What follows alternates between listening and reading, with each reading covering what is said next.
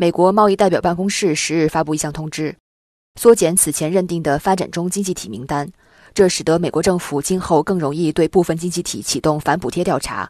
和征收惩罚性关税。美方最新公布的发展中经济体名单中剔除了印度、巴西、阿根廷、南非、马来西亚、印度尼西亚、泰国、越南等二十多个经济体，中国也不在美方公布的发展中经济体名单之上。美国贸易代表办公室当天在美国联邦纪事刊登通知说，根据世贸组织相关规则和美国反补贴法，在反补贴调查中，通常补贴金额不足产品价值百分之一的被视为微量补贴，应终止反补贴调查。但对于发展中经济体和最不发达经济体，这一门槛可放宽至百分之二。美国国会授权美国贸易代表对享有该资格的世贸组织成员进行认定。通知说。美国贸易代表曾于1998年公布美国反补贴调查中可被认定为发展中经济体和最不发达经济体的名单，但这一名单现在已经过时。美方决定根据经济发展水平、基于人均国民总收入、占全球贸易的比重和其他因素来决定一些经济体是否继续适用百分之二的微量补贴标准。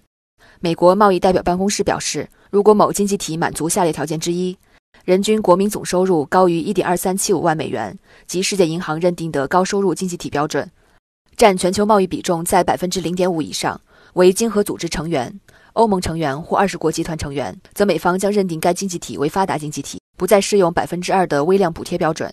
新华社记者高攀、金月磊，美国华盛顿报道。